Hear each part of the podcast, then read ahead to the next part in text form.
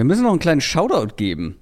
Habe ich letzte Woche ja, vergessen. Ja, ja, ja. Aber ich glaube, vorletzte Woche ähm, haben wir darüber gesprochen, beziehungsweise habe ich behauptet, dass mhm. es niemanden gibt, der äh, Bengals gegen Eagles vor der Saison als Super Bowl-Tipp hatte.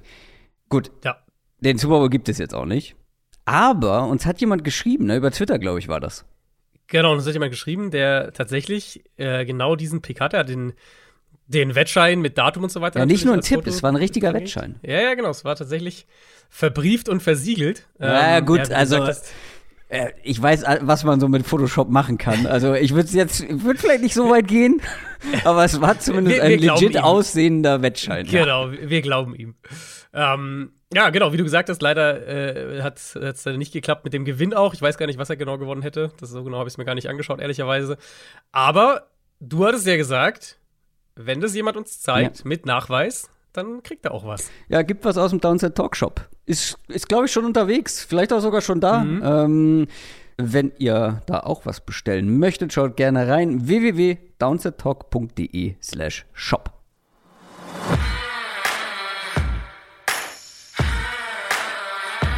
Down, Set, Talk.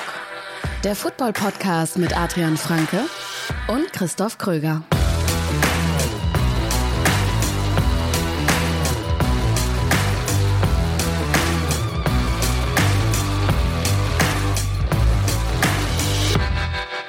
Ihr hört die Super Bowl-Folge von Downset Talk. Das ist der offizielle NFL-Podcast von The Zone und Box mit mir, Christoph Kröger und Adrian Franke. Einen wunderschönen guten Tag. Unser wievielter, wievielter Super Bowl ist das jetzt? Der fünfte? Der sechste schon? Du bist da äh, immer ein bisschen. 18, 19, 20, äh, müsste der fünfte sein. Der fünfte schon. Ja, was ja, soll ich euch sagen, Leute? Es ist Super Bowl-Woche. Der Super Bowl steht an. Die Philadelphia Eagles gegen die Kansas City Chiefs. Wir haben gerade schon festgestellt, es ist immer was Besonderes, diese Folge. Ähm, mhm. Ähm, es gibt so ein, na, sagen wir mal, ein, zwei, drei markante Folgen jedes Jahr, äh, auf die wir uns beide immer sehr freuen. Die Prediction-Folge zum Beispiel. Ähm, ja, die erste Folge nach dem Draft und so weiter. Aber die Super Bowl-Folge gehört bei mir auf jeden Fall mit dazu, denn wir schauen hier diesmal nur auf ein Spiel, aber dafür umso ausführlicher. Wir gehen auf alle möglichen Matchups ein und ich freue mich auch schon wieder auf den akustischen, auf die akustische Einleitung. Das Zur Einstellung haben wir sie uns schon gerade angehört. Chris hat sie mir schon zweimal um die Ohren gehauen, muss man dazu sagen, bevor wir überhaupt aufgenommen haben. Ja. Aber er ist auch wirklich schön. Er ist auch wirklich schön. Ja, für alle, die neu mit dabei sind, Ihr wisst noch nicht, was auf euch wartet, aber gut, ich glaube, ich bin aber auch der Einzige, der sich so wie so ein kleines Kind über diesen. Über ja, diesen wir kriegen schon viel, also wir kriegen schon viel, vor allem als wir den das erste Mal hatten, war da schon, haben wir schon sehr viel Feedback bekommen. Ja, äh, freut euch drauf. Aber wir haben auch passend, ganz passend zu dieser Folge eine entsprechende schnelle Frage. Quick Question. Inhaltlich passend von Stefan G. Und zwar über unseren Discord-Channel. Stefan G. fragt: Moin, kleines Super Bowl Quickfire. Also einige Fragen, wo wir schnell darauf antworten sollen. Adrian, weißt du, was Quickfire bedeutet? Ich frage nur sicherheitshalber nach. Also kann ich nichts mit anfangen. Weil es sind ja jetzt, es ist ja nicht eine Quick Question, es sind mehrere Quick Questions. Ich gebe mein Bestes. Was waren eure ersten Super Bowls? Das geht schnell. Das geht schnell. Für mich äh, Cardinals Steelers. Also der erste, den ich so richtig bewusst gesehen habe. Cardinals Steelers, das war dann die 2008er Saison, also Februar 2009. Ja, weit vor mir. Ähm, ich habe es ja schon mehrfach erzählt, 2012 und 2013 habe ich beruflich im Radio die Halbzeitshows gesehen und gemerkt, hm. oh, die Sportart ist ja, ist ja eigentlich gar nicht so uninteressant. Vielleicht guckst du dir das mal äh, länger an. Und 2014, das müsste der erste sein, niemals durchgehalten. Das war Seahawks Broncos. Der war so wahnsinnig einseitig. Ich kann ja, mir nicht vorstellen, ja, ja, dass ich den bis zum Ende geschafft habe. Aber da ist meine Football-Leidenschaft entstanden, auch diese Marshawn Lynch-Faszination.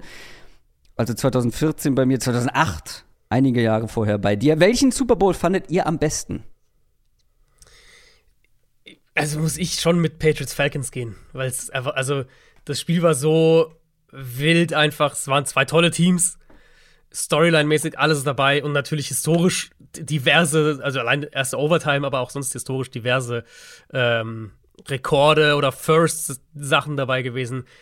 das war für mich schon der, ähm, also das ist auf jeden Fall auch das Spiel, das mir am meisten im Gedächtnis geblieben ist. Ja, gehe ich zu 100 Prozent mit. Also, da waren schon ein paar gute dabei seit 2014, aber bei dem easy. Also ich weiß noch, ich hab den, hab den mit Freunden geguckt, äh, alle waren müde zur Halbzeit und es war so, ja komm, mm. lohnt es sich jetzt noch. Ich glaube, ich glaube, eine Freundin wollte auch nach Hause gehen. Die haben wir dann aber gerade noch davon abgehalten, aber ich glaube, sie ist eingeschlafen.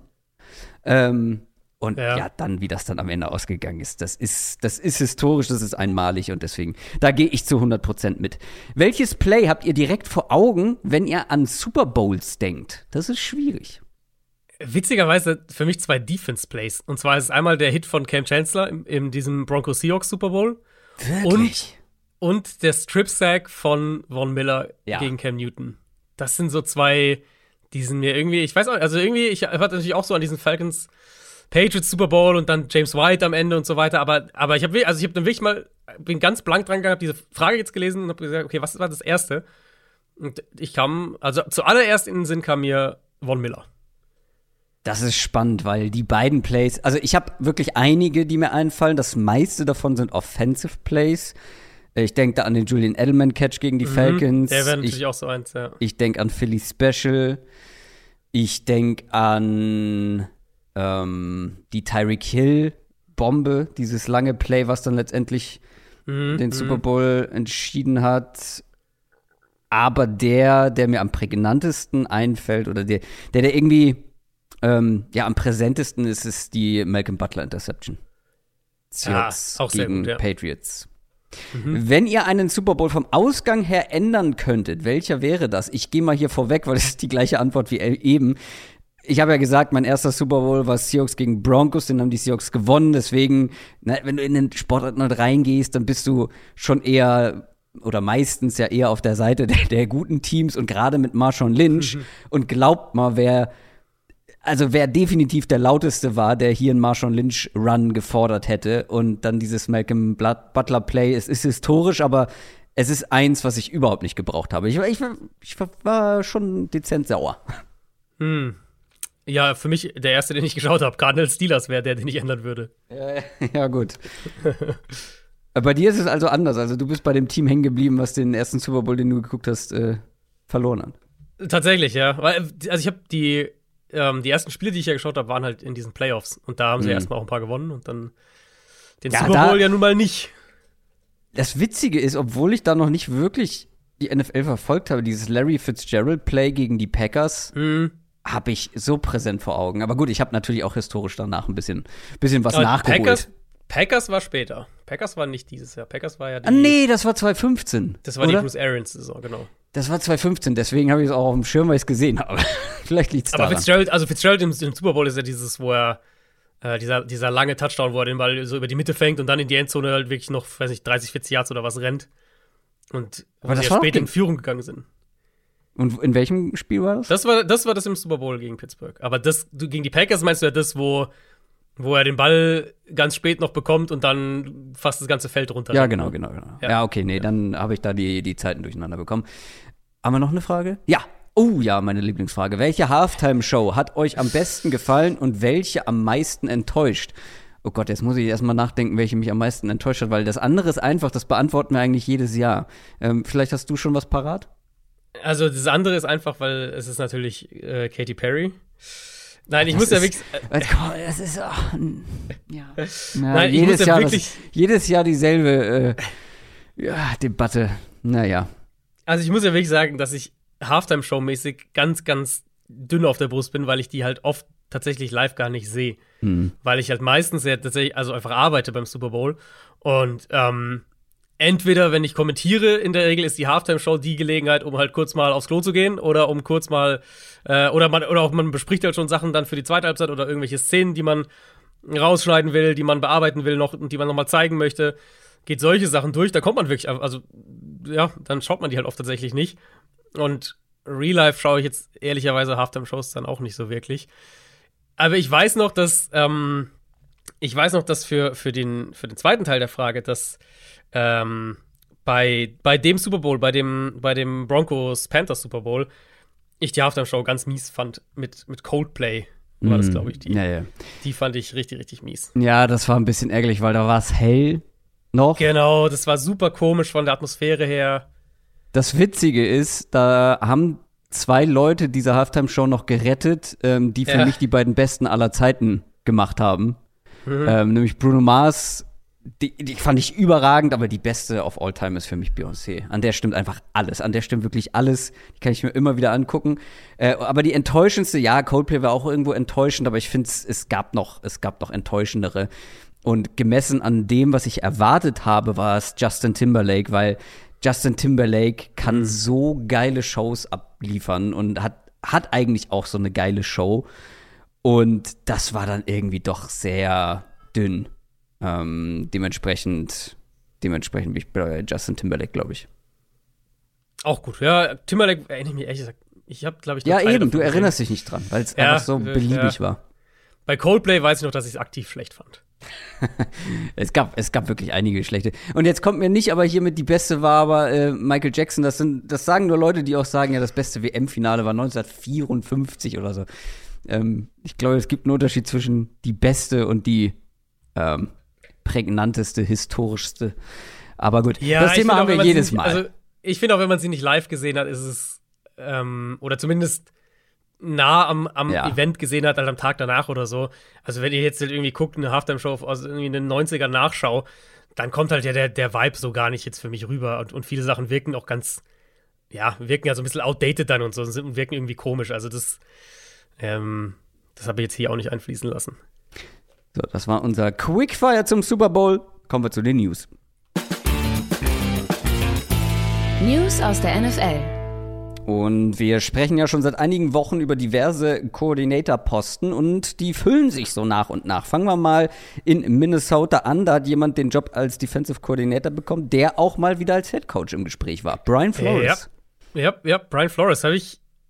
Also ich war ja so echt so ein bisschen skeptisch, weil mit Brian Flores, er schwingt ja einiges mit an, an äh, Hintergrundgeschichten. Er ist ja auch Teil dieser Klage da, wo es darum geht, dass, dass schwarze Coaches benachteiligt werden. Ähm, ich war ein bisschen skeptisch, ob er jetzt direkt wieder was bekommt. Er war, wie du gesagt hast, er war einer der Finalisten in Arizona.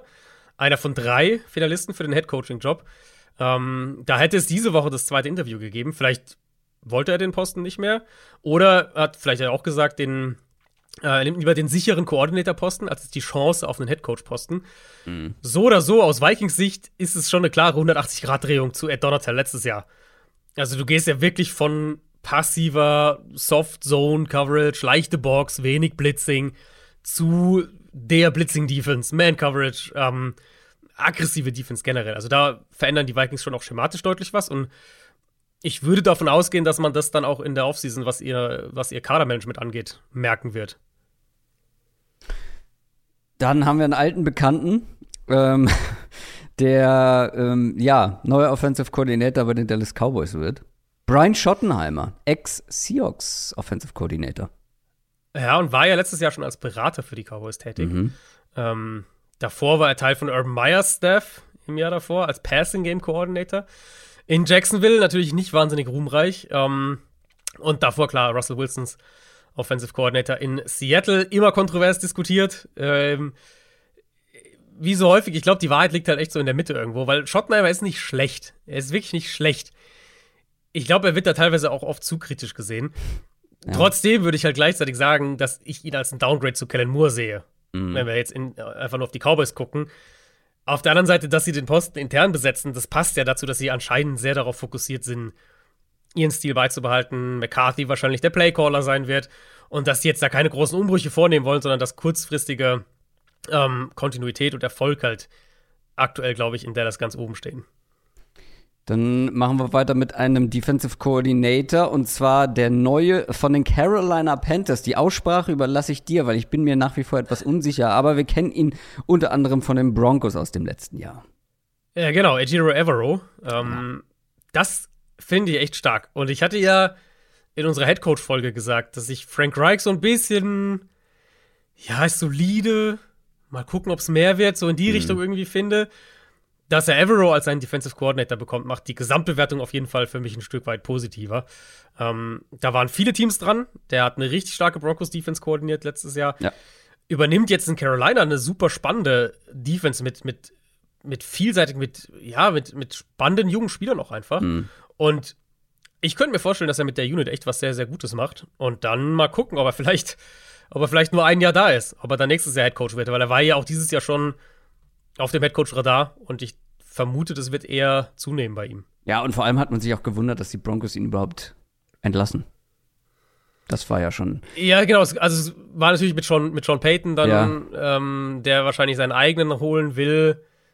Vermute ich, dass es dahinter steht. Ja, ähm, klar. Ja. Also an der Leistung kann es jetzt, an der Performance der Defense kann es halt nicht wirklich nee. gelegen haben. Nee. Sondern wirklich nur stilistische Unterschiede. Und die Titans haben ihren, was war, Passing Game Coordinator, müsste er gewesen sein, Tim Kelly ja. zum neuen Offensive Coordinator gemacht. Genau, Passing Game Coordinator letztes Jahr gewesen. Hat schon drei Jahre als Offensive Coordinator in der NFL gearbeitet, obwohl er erst 36 ist. Ähm, bei den Texans, die drei Jahre davor, also auch schon unter Bill O'Brien dann die ersten beiden Jahre. Ähm, und dann unter Cully das eine Jahr noch. Ja, Titans haben jetzt, Titans haben auch ein paar externe Leute noch geholt, aber haben auch sehr viel intern geregelt. So, den neuen O-Line-Coach haben sie intern befördert, den, den Tight End Coach haben sie zum Run Game Analyst gemacht, den Quarterback Coach zum Passing Game Analyst, den Running Backs Coach zum, Coach zum Tight End Coach und so. Also schon sehr, sehr intern geblieben in vielen Positionen. Passt so ein bisschen zu der Art und Weise, wie Mike Rabel, glaube ich, denkt und arbeitet. Ähm, und wie sie es ja auch in den letzten Jahren häufiger gemacht haben. Ich denke, grundsätzlich mussten sie auf, auf Offensive Coordinator was, was Neues machen. Ob Kelly jetzt die Antwort ist, na, mal gucken. Mhm. Ähm, ist jetzt nicht unbedingt der, den ich jetzt ganz oben auf meiner Liste gehabt hätte, aber wie gesagt, zu den Titans passt es halt, dass sie da eher intern denken, als jetzt von außen jemand Neues zu holen. So, dann sind wir die Koordinatorposten durch. Das waren die News. Kurze Unterbrechung und dann kommen wir zum Spiel der Spiele. Reklame. Jetzt wird's wirklich ernst. Der Super Bowl ist endlich da und ich bin mir sicher, dass sich bei dem einen oder anderen die Frage stellt, was denn am Sonntagabend gegessen werden soll. Und falls ihr Lust habt, da selbst was zu kochen, selbst aktiv zu werden, vielleicht Sonntagnachmittag schon schön ein bisschen NFL Network schauen oder Podcast hören und dabei kochen, dann kann mhm. ich euch HelloFresh nur empfehlen. Ihr könnt echt auswählen, ob ihr, je nachdem, vielleicht habt ihr eine kleine Party, vielleicht habt ihr acht Leute da, vielleicht seid ihr zu zweit, zu dritt, könnt ihr alles auswählen, für wie viele Leute ihr kochen wollt. Und natürlich auch, was ihr kochen wollt. Wenn ihr auch klassisches Super Bowl-Essen haben möchtet, Tacos zum Beispiel, Burger, Wraps. Also da gibt's auch genug zur Auswahl für euch. Ich hatte bei HelloFresh schon gute Tacos auf jeden Fall. Ähm, mhm. Richtig, richtig gute. Das können sie bei HelloFresh. Wenn ihr euch dann entschieden habt, das Ganze gibt's dann mit frischen Zutaten, die werden zu euch geliefert. Ihr bezahlt nur das, was ihr auch verbraucht. Und mit unserem Gutscheincode HFDown könnt ihr außerdem noch Geld sparen. Genau, ihr spart mit dem Code in Deutschland bis zu 90 Euro, in Österreich bis zu 100, in der Schweiz bis zu 140 Schweizer Franken auf die ersten vier Boxen von HelloFresh. Der Versand von der ersten Box ist kostenlos und neu ist jetzt auch mit dabei, dass der Code nicht mehr nur für neue, sondern auch für ehemalige KundInnen gilt, die vor mindestens drei Monaten gekündigt haben. Also Code HFDown, kann es wirklich nur empfehlen. Ich habe sehr, sehr gute Erfahrungen damit gemacht und es schmeckt gut. Genau, Link und Code, wie immer auch in den, äh, wie nennt sich das? Äh, Show Notes, ganz genau. Reklame. Übrigens, Stichwort Essen. Vielleicht was zum Ausprobieren als Dessert jetzt für den Super Bowl. Und zwar Bananenpudding. Ich weiß nicht, ob du die Story mitbekommen hast. Das ist aber meine absolute Lieblingsstory rund um den Super Bowl. Weil das scheint der Hit bei den Eagles zu sein, also im Team. Weil. Ähm, ist es so, echt? Ja, pass nee, auf, pass auf. Jen Slay, die Frau von Cornerback Darius Slay, die macht wohl jetzt seit einiger Zeit jede Woche Bananenpudding fürs gesamte Eagles-Team. Und das ist jetzt schon zu einem Ritual geworden, geworden, weil der so überragend sein soll. Und jetzt noch mehr unnützes Wissen für euch. Das Rezept hat sie von Elise Tate, Frau von Golden Tate, mit dem Slay bei den Lions zusammengespielt hat. Und Jen Slay hat das Ganze wohl jetzt noch perfektioniert. Ähm, es gibt einen ganzen The Athletic-Artikel nur über diesen Bananenpudding. Also es ist wohl, wenn ich das richtig verstanden habe, wie Vanillepudding, aber mit Bananen und halt noch Cookies. Ja, klingt lecker. Spannend, oder? Und das ist wirklich so deren, deren Ritual und es wird jetzt schon vermutet, dass der ähm, schuld daran sein kann, dass die Eagles aktuell so stark sind. Ja, egal. Äh, genug gequatscht. Jetzt kommen wir zum Super Bowl.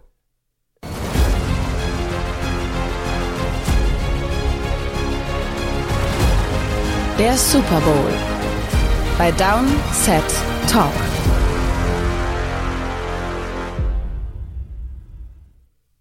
Nur einmal im Jahr dieser Jingle. Super Bowl mhm. Nummer 57.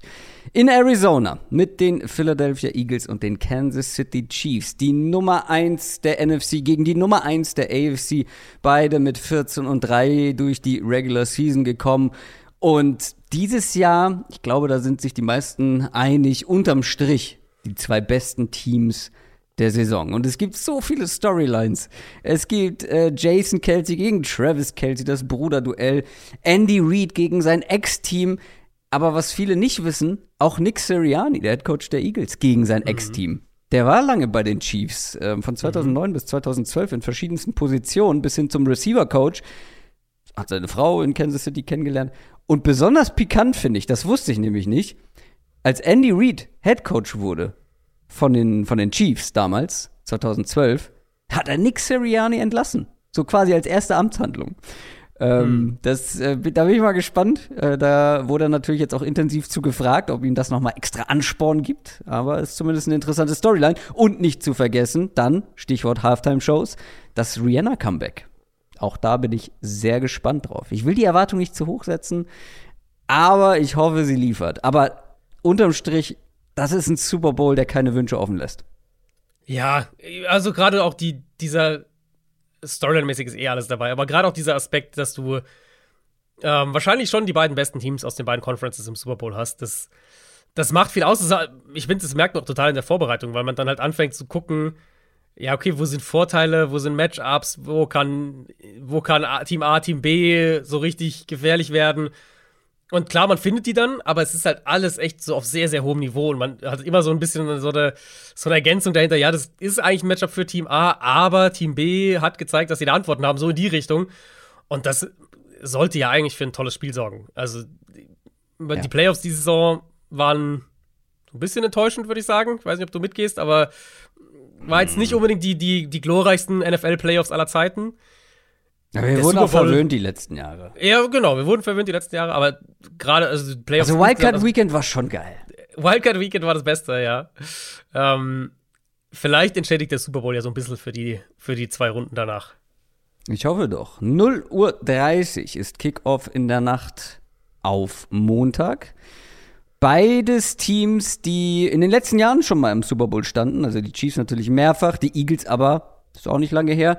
Ähm, aber gerade die Eagles, das finde ich noch mal, noch mal so beeindruckend. Ähm, die standen vor nicht allzu langer Zeit im Super Bowl, aber mit einem komplett anderen Roster und zusätzlich halt mit einem anderen Quarterback und einem anderen Headcoach. Das gibt es auch nicht so häufig. Aber auch bei den Chiefs hat sich einiges getan im Vergleich zum letzten Super Bowl mit Chiefs Beteiligung. Wir sprechen heute ganz ausführlich natürlich über beide Teams, über einzelne Units, über Matchups, über Schlüsselspieler, X-Faktoren und so weiter. Und am Ende geben wir natürlich auch noch unsere Tipps ab und gewagte Tipps, sogenannte Bold mhm. Predictions. Die dürfen nicht fehlen. Lass uns starten mit der Eagles Offense. Ähm, Eagles Offense gegen Chiefs Defense.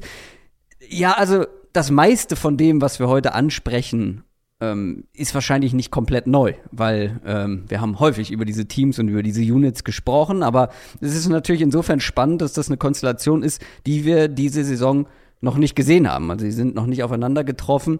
Ähm, letztes Mal gab es das Duell Anfang letzter Saison, ist also schon eine Weile her. Eagles, wisst ihr, sehr komplettes Team, sehr komplette Offense und eine Offense, die auf verschiedene Art und Weisen den Ball bewegen kann. Die beste Offensive Line der Liga, dominantes Run-Game, auch mit Jalen Hurts eben als Runner, gefährlich im Passspiel mit drei bis vier sehr guten Playmakern. Was würdest du sagen, zeichnet die Eagles Offense am meisten aus? Für mich ist es dieses, dass sie verschiedene Probleme präsentieren für eine Defense dabei nicht wahnsinnig jetzt irgendwie total, ne, total verrückte Sachen machen, sondern halt relativ simple Lösungen haben, weil sie eben auch eine enorme individuelle Qualität haben. Mhm. Und das betrifft ja nicht nur die Skill Positions oder Quarterbacks, sondern ja eben auch die Offensive Line. Und deswegen ist es für mich wirklich so, es sind so drei Säulen, die ich der Offense geben würde. Das ist das Run Game einmal, ähm, was natürlich maßgeblich auch mit der Line zusammenhängt, was auch mit Jalen Hurts zusammenhängt. Es ist dann anschließend daran das ganze Option Game, also da gehört das Quarterback-Run-Game für mich mit dazu, da gehören aber auch die RPOs mit dazu, die sie ja sehr, sehr intensiv nutzen und halt die Shot-Plays, wo sie ihre Big Plays im Passspiel ja. ähm, bekommen. Und das, das sind so für mich die, die drei Kernelemente. ist das eine 11-Personnel-Offense, also sie spielen primär mit drei Wide Receivers auf dem Feld. Ähm, ist auch relativ klar, wie diese Receiver oder wer diese Receiver sind. Meistens auch relativ klar, wie die sich formieren. Vierthöchste Play-Action-Quote, hohe Screen-Pass-Quote, also sie sind auch gut darin, ähm, in Anführungszeichen einfache Yards zu kreieren. Mhm. Und sie drücken gerne aufs Tempo. Das ist so vielleicht noch der letzte Punkt, den ich so zum Allgemeinen packen würde. Sie spielen sehr viel No-Huddle, ähm, gehen aus No-Huddle gerne ins Run-Game, was natürlich auch dazu passt, dass wenn du die dominante Offensive Line hast, wenn du einen Quarterback hast, der im Run-Game Faktor ist, wenn du dann noch dafür sorgen kannst, dass, dass vielleicht, weil du sehr schnell spielst, No-Huddle gehst, die Defense bestimmte Gaps nicht richtig verteidigt gegen den Run, dann ist natürlich die Chance nochmal deutlich höher, dass, äh, dass du positive Plays rausbekommst. Und die bekommen sie häufig raus. Deswegen eine Offense einfach, die in ihren Grundpfeilern wahnsinnig solide ist und mit der individuellen Qualität wird halt dann was Besonderes draus. Ja, und sie haben vor allem fünf Grundpfeiler vor Jalen Hurts.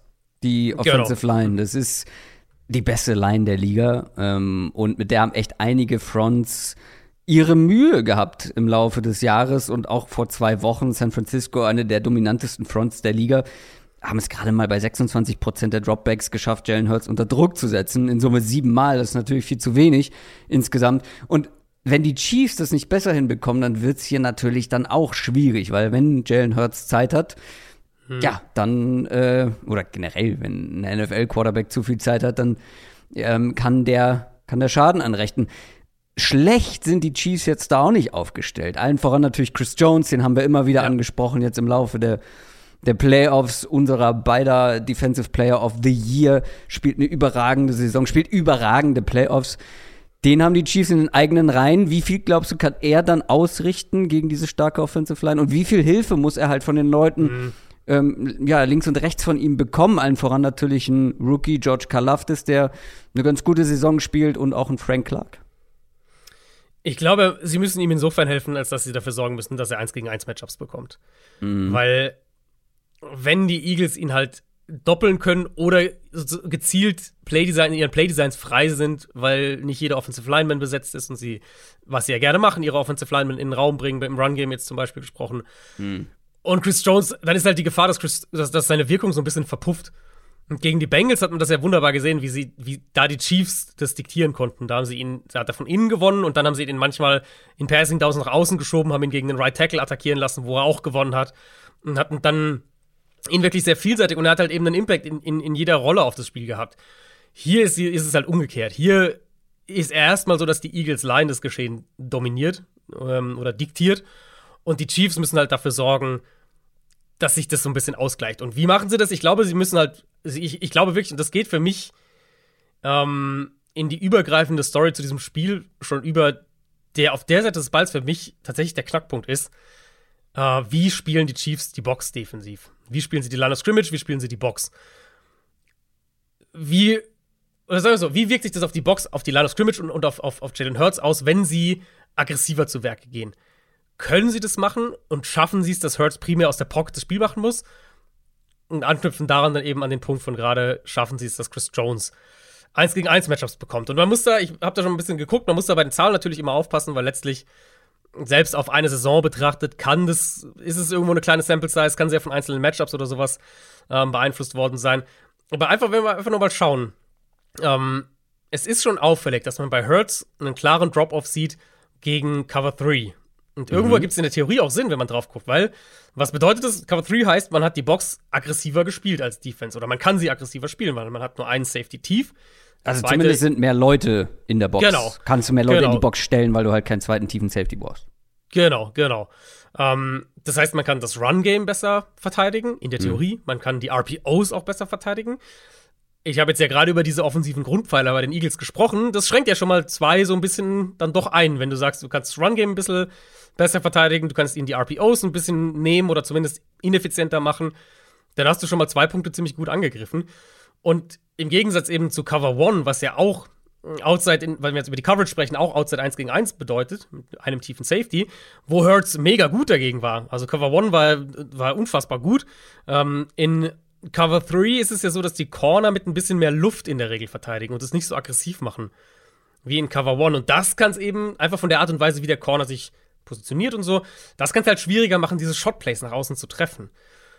Und das ist für mich letztlich dieser Dreierschlag, den die Chiefs irgendwo treffen müssen, defensiv.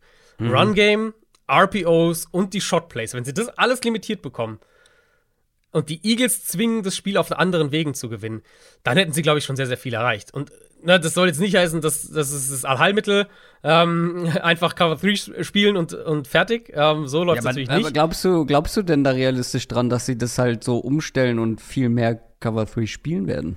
Weil das ich, ist ja schon mal der erste Schritt. Genau, das ist der erste Schritt, vor allem, weil ähm, es gibt nur ein Team in dieser Saison, was das weniger gespielt hat als die Chiefs, und das sind die Saints. Also die Chiefs haben das fast gar nicht bisher gespielt dieses Jahr. Ja, das macht es halt noch ein bisschen unwahrscheinlicher. Genau, aber ehrlicherweise, wenn wir in diesem Matchup jetzt mal denken, Line of Scrimmage, Chiefs gegen, also Chiefs Defense gegen Eagles äh, Offensive Line, in meinen Augen können die Chiefs das nicht in ihren normalen Coverages spielen. Weil die normalen Coverages von den Chiefs sind ja viel Tour-High-Strukturen, ne, Cover 4, Cover 6, solche Sachen wenn sie das hier machen, das würde den Eagles voll in die Karten spielen. Weil dann können die Eagles in ihrer Komfortzone sein, Ball laufen, RPOs spielen. Vielleicht kriegen sie nicht so ihre Shotplays hin, okay, aber die brauchen sie dann im Zweifelsfall auch gar nicht. Ich glaube, die Chiefs müssen es anders spielen und ich denke auch, sie werden es anders spielen. Wenn sie das nicht machen, und da können wir dann gleich noch über die individuellen Matchups noch ein bisschen sprechen, dann sehe ich sie halt an der Line of Scrimmage einfach klar unterlegen. Und, und ja, Chris Jones ist ein fantastischer Spieler, aber was ich vorhin schon gesagt habe, ich weiß halt gar nicht, wie groß sein Impact dann auf das Spiel sein wird. Ja, und du hast die Matchups angesprochen, die sehen dann ganz gut aus aus Eagles Perspektive. Also, du willst dich noch nicht so richtig festlegen, wie für wie wahrscheinlich du das hältst, dass sie da umstellen und dann auch Zugriff bekommen. Aber lass uns erstmal weitermachen aus Eagles Offensicht, weil was natürlich diese starke Line auch irgendwo bedingt und die Grundlage dafür liefert, ist dieses sehr, sehr starke Run-Game der Eagles. Meiste mhm. Rushing First Downs pro Spiel, meiste Rushing Touch Touchdowns pro Spiel, Platz 1 in Expected Points added per Rush, Platz 1 in Rush Success Rate, Rush Success Rate, das ist noch ein Zungenbrecher. Ähm, und dazu halt noch einen der gefährlichsten Rushing Quarterbacks der Saison mit Jalen Hurts, vor allem in der Red Zone. 15 Rushing Touchdowns von Jalen Hurts. Mhm. Und die Chiefs lassen interessanterweise die zweitmeisten Rushing Yards pro Spiel an gegnerische Quarterbacks zu. Ja. Da ist halt dann auch so ein bisschen die Frage, haben die Chiefs da die Antworten? Du hast ja gerade schon mal angesprochen, die Box, mehr Leute in die Box stellen, aber reicht das überhaupt dann halt gegen dieses dominante, gegen diese dominante Line, gegen dieses äh, ja starke Running Game? Ich kam halt immer wieder darauf zurück in der Vorbereitung auch und deswegen habe ich es eben auch so formuliert. Ich, ich glaube, die Chiefs haben ein Stück weit gar keine andere Wahl, als es anders zu spielen, weil sie sonst eben das nicht verteidigt bekommen. Mhm. Und das Problem ist ja eben das, was du gerade schon so umschrieben hast, dass, dass die Eagles halt so viel können im Run-Game und dass sie permanent Verteidiger in, in Situationen bringen, wo sie entweder nicht richtig liegen können oder wo sie zahlenmäßig unterlegen sind. Und das können sich die Chiefs einfach nicht leisten. Also bei anderen Defenses, jetzt zum Beispiel San Francisco hat ja den Run über weite Strecken immer noch gut verteidigt gegen die Eagles. Haben ja das wirklich lange auch dadurch auch lange offen gehalten, noch bis dann kurz vor der Halbzeitpause. Die Niners haben aber natürlich eine komplett andere individuelle Qualität gegen den Run als Chiefs. Und deswegen, das sind halt schon zwei Sachen in meinen Augen, die die Chiefs sich nicht leisten können. Zum einen können sie es sich, glaube ich, nicht leisten, zahlenmäßig unterlegen zu sein, da wo die Eagles den Ball hinlaufen. Und die Gefahr ist natürlich umso höher, wenn du nur sieben oder sechs oder weniger noch in der Box hast, ähm, dass du zahlenmäßig unterlegen bist. Und das andere ist, wenn wir doch über reden, wo, also über das Quarterback-Run-Game zum Beispiel, über die Option-Plays, über ähm, wenn wir versuchen, diese Statistik mal so ein bisschen, die du gerade gesagt hast, dass diese Probleme mit Rushing Quarterbacks auch haben, an Spielern festzumachen. Ein Spieler wie Nick Bolton, der Middle Linebacker für die Chiefs, bei, bei so einem Spieler kann halt die Explosivität, die er ja hat, und, und seine Aggressivität, die er ja auch hat, kann halt dann auch gegen ihn arbeiten, wenn die Offense eben mit Option Plays arbeitet, wenn sie mit Misdirection arbeitet und ja, dann hast du halt drei Schritte in die falsche Richtung gemacht und bist also raus aus dem Play, mehr oder weniger.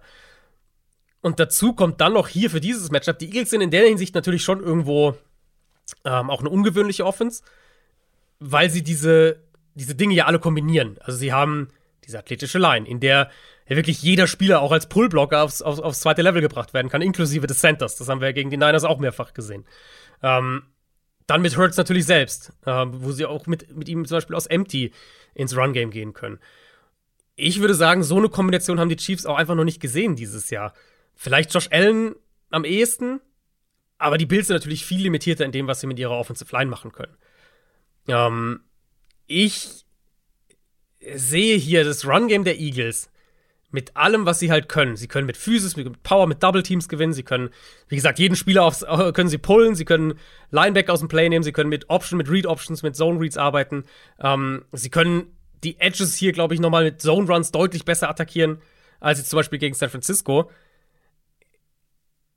Sag du es mir, ich glaube, die Chiefs können sich nicht leisten, hier dir sozusagen auf eine leichte Box zu gehen oder das Run-Game so ein bisschen stiefmütterlich zu behandeln. Sie müssen, glaube ich, mehr dahin investieren, weil ansonsten, ja, ansonsten kommst du halt in diese Situation, dass die Eagles das aus ihrer Komfortzone heraus spielen können. Und das ist, glaube ich, das, was, das müssen die Chiefs, glaube ich, mit erster Priorität verhindern. Ja, und wir haben ja schon im Laufe der Saison dann auch gesehen, wenn eine Mannschaft das nicht verteidigen kon konnte, dann, dann klatschen die dir schon mal einfach so 200, teilweise sogar einmal, glauben sie, waren es ja. über 300 ja. Rushing Yards um die Ohren. Weil dann laufen sie das halt einfach, dann laufen sie so viele Yards wie andere Offenses irgendwie ja, durch die Luft und am Boden machen. Das ist, das ist dann halt einfach sehr, sehr schwierig, da dann auch dann, ja, die eigene Offense überhaupt wieder aufs Feld zu bekommen, weil damit kannst du natürlich auch mit so einem effizienten Run-Game auch die, die Drives unglaublich lang gestalten. Das kommt noch dazu, ja. Das ist auch noch eine Gamescript-Sache. Ein sehr guter Punkt, weil du dann ja, wenn du, wenn du selber lange offensive Scoring-Drives, natürlich bringt nichts, wenn du einfach ja, lange den Ball hast und nicht punktest, aber lange Scoring-Drives hast und dann der Gegner halt regelmäßig reinkommt, antworten muss, das Gefühl hat, was machen zu müssen. Und, und schnell halt antworten muss, unter Druck ist. Genau.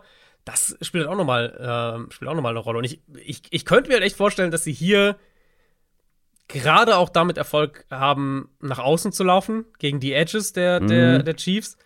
Und dann reden wir halt zum Beispiel, also da sehe ich zum Beispiel auch Kenneth Gainwell als einen echten Faktor, weil die, wenn sie Big Plays im Run-Game brauchen, ähm, ist er halt für mich im Moment echt eine sehr, sehr gute Wahl. Und wir haben es ja jetzt auch gesehen, dass er in den Playoffs ein besserer oder ein größerer Faktor war. Bei Third Down ist er sowieso viel mehr auf dem Feld als Miles Sanders. Und das kommt dann auch noch mit dazu. Kansas City hatte immer wieder mal Probleme im Passing-Game mit Running Backs. Also, das könnte ah. so ein Spiel auch für ihn sein, wo, wo er vielleicht. Du brauchst gar nicht so viel über, über Kenny Gainwell reden, weil das werden wir heute noch tun. Keine Sorge. Keine Sorge. Jetzt wissen müssen, ja. Playoff Kenny. Ja. Hast du gesehen, dass er Merch rausgebracht hat mit Playoff Kenny? Ja, klar. Ja. Hast du schon bestellt, oder? Ah, ich hätte gern, wenn es zum Super Bowl rechtzeitig da gewesen wäre, hätte ich es bestellt, aber aus Amerika ja. äh, wird wohl eher nichts. Aber ja, ja brauche ich eigentlich in der, in der Sammlung. Playoff Kenny Merch. Ja, aber also ich persönlich, wir sprechen dann nachher so in der Zusammenfassung noch ein bisschen drüber. Ich persönlich glaube, dass die Eagles hier gut laufen können. Aber jetzt mal angenommen, wenn die Eagles das nicht so gut hinbekommen, wie ich vielleicht erwarte, ähm, weil, also, wenn sie gut laufen können, dann bleiben sie auch gerne dabei und dann, dann machen sie es halt so ein ganzes Spiel lang und äh, ziehen das durch. Aber wenn es nicht so gut funktioniert wie geplant, dann haben sie halt, wie du ja schon eingangs gesagt hast, auch andere Optionen, andere Möglichkeiten, vor allem durch ihre Playmaker im Passing Game. AJ Brown allen voran, Devontae Smith, Dallas Goddard. Ähm, Smith dann auch gefährlich aus dem Slot, haben wir jetzt einige Male gesehen. Ähm, diese langen Bälle tief nach außen auf AJ Brown, ultra gefährlich. Ähm, das ist, also diese, diese Chemistry, die die beiden da bei diesen ähm, Outside-Shoulder-Bällen haben, ist wirklich beeindruckend. Dann Göllis Döddert, Gö wie heißt der Mann? Dallas Göttert. Dallas, ja. Gallis Döddert. Äh, als cool. Option für kurze, mittellange Pässe. Auch das ist, auch das ist schwierig zu verteidigen. Und wenn ich mir halt die Secondary der Chiefs dagegen anschaue, es wird da ein paar gute Matchups auf dem Papier geben aus Eagles Sicht. Also gerade für mhm. AJ Brown und Devontae Smith, denke ich. Auch über AJ Brown sprechen wir später noch mal ausführlicher. Aber genau das haben wir eigentlich auch vor zwei Wochen gesagt, wenn es da um die, die Bengals Receiver ging, dass die auch gute Matchups mhm. haben sollten. Und so richtig nutzen konnten die Bengals das nicht, aber kann es vielleicht der entscheidende Faktor sein, oder das, das, das größte Problem werden, dass halt ein Jalen Hurts mit seiner Line deutlich mehr Zeit in der Pocket bekommt als ein Joe Burrow beispielsweise? Das könnte der eine Punkt sein und der andere könnte halt sein, dass da sind wir wieder bei dem Matchup-Thema. Gegen die Bengals konnte Kansas City wunderbar seine bevorzugten Coverages spielen. Mm, und das, das ja. ist für sie halt dieses Jahr wirklich viel. Ähm, two Deep Coverages, zwei Safety, Absicherung. Du lässt die Cornerbacks nicht alleine, eins gegen eins. Ähm, du, du, lässt wenig Big Plays dadurch auch zu und hast halt einfach mehr Absicherung. Das, also so haben die Chiefs dieses Jahr defensiv primär gespielt und, und gegen die Bengals ist es nach wie vor eine der besten Taktiken, um auch so zu spielen ich glaube halt, den Luxus haben sie hier nicht. Und dann reden wir von diesen Matchups eben individuell. Ähm, wo die Eagles wahrscheinlich klar im Vorteil sein werden. Also die Chiefs werden Jerry Sneed wieder haben in dem Spiel. Das ist schon mal sehr, sehr wichtig. Der wird wieder mit dabei sein. Aber die anderen beiden Cornerbacks sind halt jung. Eagles haben eines der besten Receiver-Duos der NFL. Gerade die Physis von AJ Brown sehe ich in dem Matchup als, als potenziell problematisch, weil da weiß ich nicht, ob da einer der, der Chiefs Cornerbacks richtig mithält. Und wenn wir dann das halt wieder an den Punkt denken, spielen sie vielleicht mehr Single High Zone Coverage, spielen sie vielleicht mehr äh, mit, mit einem Safety nur tief, dann bekommst du ja im Laufe des Plays unweigerlich 1 gegen 1 Matchups outside. Es ist dann anders, wenn es ja. Zone ist oder Man natürlich. Der Cornerback spielt es natürlich anders ein Stück weit. Aber letztlich irgendwo im Laufe des Plays reden wir von 1 gegen 1 Coverage. Und das ist halt die andere zentrale Frage hier. Trauen die Chiefs ihren Cornerbacks das zu? Und wenn sie das nicht tun, was ist die Alternative wieder? Also werden sie dann wieder doch mehr auf Too-Deep-Coverages gehen? Können die Eagles dann wirklich über sie drüber laufen?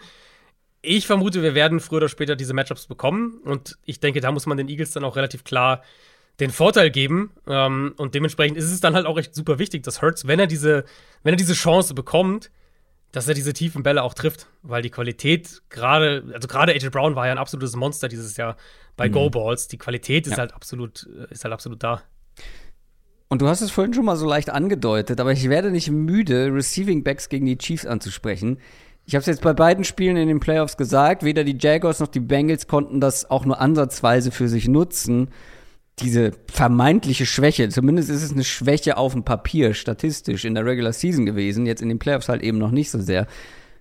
Und du hast Kenneth Gainwell halt schon angesprochen. Und ich hätte es spätestens hier gemacht, weil wer ist der Running Back der Eagles mit den meisten Targets, Catches und Yards diese Saison? Playoff Kenny. Also, könnte schon so ein bisschen das Zünglein an der Waage werden, wenn sie das richtig gut nutzen können, oder? Ja. Äh, ja, also witzigerweise finde ich, wir reden erst über die Seite des Balls, aber ich finde es auf beiden Seiten des Balls tatsächlich die, ähm, die Running, die dynamischen Running Backs im Passspiel. Mhm. McKinnon wäre dann die, mhm. die Chiefs-Alternative dazu. Die, ich, ich sehe das auf beiden Seiten tatsächlich als, eine, als ein Szenario, dass die da durchaus eine größere Rolle spielen, um dann eben auch aus kurzen Pässen vielleicht Big Plays zu machen. Aber ja, wie gesagt, Chiefs haben Probleme gegen Receiving Backs und Gainwell wäre für, ich würde sowieso mit ihm ein bisschen häufiger probieren, glaube ich, in dem Spiel, auch eben was das Run-Game angeht, wenn sie vielleicht nach außen den Ball laufen können und wenn sie da vielleicht auf Big Plays gehen können. Das ist natürlich absolut balsam für meine Ohren, hm. ähm, das aus deinem Mund zu hören. Kurze Unterbrechung und dann drehen wir das Ganze um und gucken auf die Chiefs Offense gegen die Eagles Defense. Reklame. Ich habe ja eine lange Zeit beim Radio gearbeitet und da hat man uns damals beigebracht, immer mit einem sogenannten Hinhörer in etwas zu starten. Sowas hier zum Beispiel.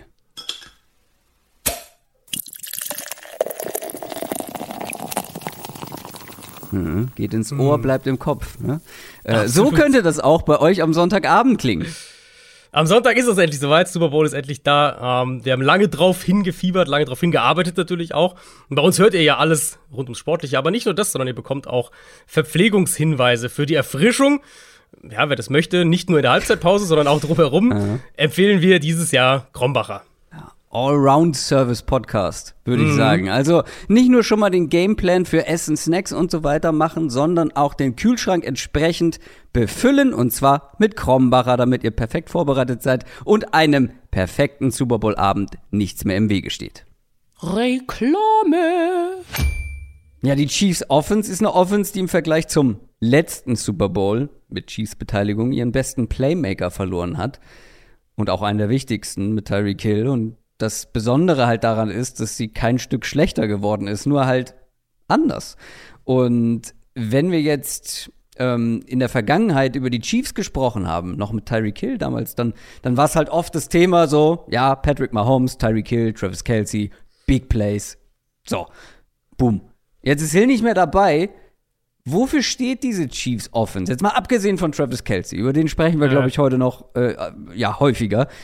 Aber so grundsätzlich, wofür stehen die? Weil das ist ja wirklich eine ganz andere Offense, als wir sie jetzt die ersten Jahre mit Patrick Mahomes gekannt haben. Ja, für mich ist es eine Offense geworden, die deutlich flexibler auch ähm, agiert. Das ist natürlich so ein Stück weit, das ist ja diese, diese Theorie, du gibst deinen Star Receiver ab und dann wirst du ja gezwungenermaßen flexibler, kann das auch einen positiven Effekt haben. Meistens stimmt es nicht. Meistens hat es keinen positiven Effekt, sondern der, der Verlust des Star Receivers wiegt halt trotzdem zu schwer.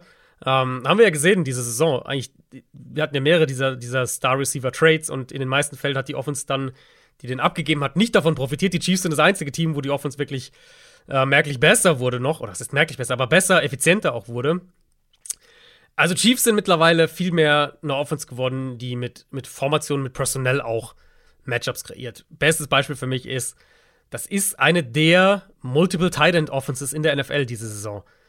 Die spielen fast 30% ihrer, ihrer Snaps in 12 Personnel, also zwei Titans, und nochmal 10% in ähm, 13 Personnel, also sogar mit drei Titans. In beiden Kategorien Top 4 ja, in dieser Saison gewesen.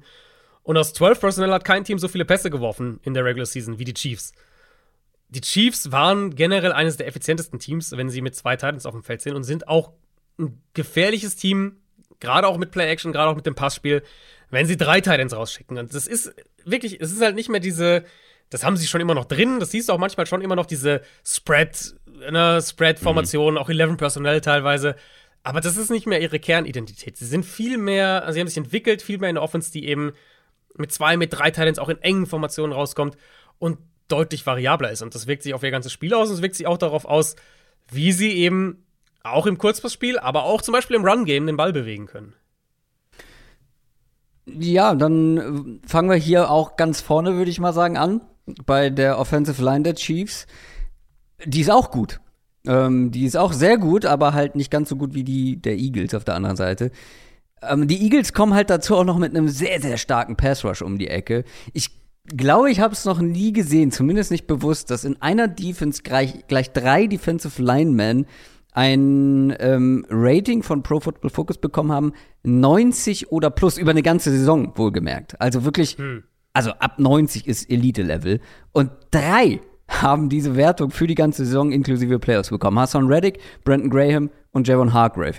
Das ist schon, das ist schon ähm, ich würde mal sagen, einmalig, bestimmt gab es das schon irgendwann nochmal, aber habe ich so noch nie gesehen. Dazu noch Josh Sweat mit einer 81. Was, auch, was man auch immer auf diese Ratings geben mag, das zeigt einfach, diese Front ist ultra gut besetzt und sehr, sehr gut in Form.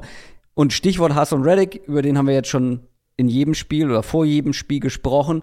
Aber es ist halt wieder ein Matchup, was sofort ins Auge springt. Ja. Ne? Andrew Wiley, der Right Tackle der Chiefs, ist der einzige richtige Unsicherheitsfaktor in dieser Line. Und jetzt kommt halt mit Hassan Reddick über seine Seite ausgerechnet ein Top 5 Pass Rusher dieses Jahr.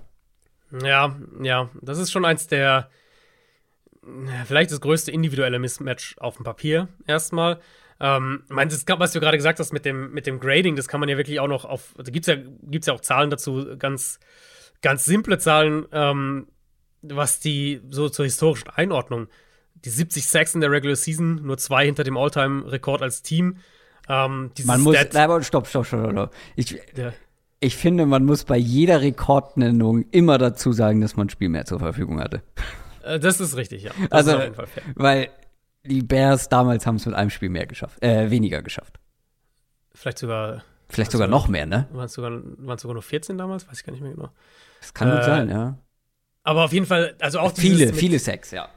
Genau, viele Sex, eben auch dieses, und das, das ist eigentlich der Punkt zu dem, was du gesagt hast, eben mit dem vier Spieler mit zweistelligen Sack-Zahlen, was es auch noch nie gegeben hat. Also, dass es sich auch wirklich so verteilt. Ich habe noch eine andere Stat dazu gesehen, die es auch äh, ein bisschen mehr ins Verhältnis noch rückt. Eagles haben gegnerische Quarterbacks bei 11,5% der Pass-Plays gesackt. Das ist ein Bestwert seit mindestens 2000. Und der, der Unterschied in der Sack-Rate zwischen den Eagles an 1 und den Patriots an 2, Patriots waren Platz 2 diese Saison, der ist so groß wie der von den Patriots an 2 und den Bengals auf 29. Also die Eagles mit weitem, weitem Abstand da auch das mhm. beste Team gewesen. Und ja, da müssen sie, das ist halt das, da müssen die Chiefs wirklich Antworten finden. Und die, ich meine, die Chiefs hatten ja dieses, äh, ich glaube, man kann Super Bowl-Trauma sagen, vor zwei Jahren gegen Tampa Bay. Dann natürlich auch ja. äh, angeschlagene Line und so weiter, kennen wir alle die Geschichte. Mahomes war über der Hälfte seiner Dropbacks unter Druck, Offense war damit abgemeldet, hat nichts gebacken gekriegt. Und danach haben sie ja ihre Offensive Line komplett general überholt und auch sehr viel reingesteckt, sehr viele Ressourcen.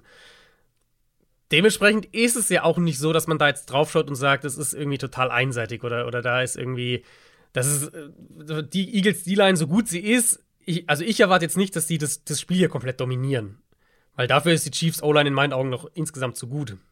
Ja. Aber es gibt natürlich diese zwei Knackpunkte. Und der eine ist Reddick, ähm, der halt der beste Edge Rusher in diesem Spiel wahrscheinlich insgesamt ist. Und, und, und der auch ein Spiel dominieren kann, wie wir es gesehen genau, haben. Genau, genau, der halt gegen eben wie du gesagt hast, das, das wahrscheinlich schwächste Glied in dieser Chiefs O-Line Andrew Wiley spielen wird. Ähm, das ist das eine. Und das andere ist natürlich nach wie vor der Knöchel von Patrick Mahomes. Ja. Inwieweit kann er scramblen? Inwieweit kann er sich in der Pocket frei bewegen? Inwieweit kann er kreieren? All diese Sachen. Weil wenn die Eagles das so spielen können, dass sie Mahomes primär in der Pocket halten müssen, bis der Interior Pressure, Pressure durchkommt und er kann nicht viele Plays machen, das kann natürlich auch eine gute Formel sein. Ja, ein wichtiges Thema, kommt vielleicht nachher nochmal äh, zur Sprache.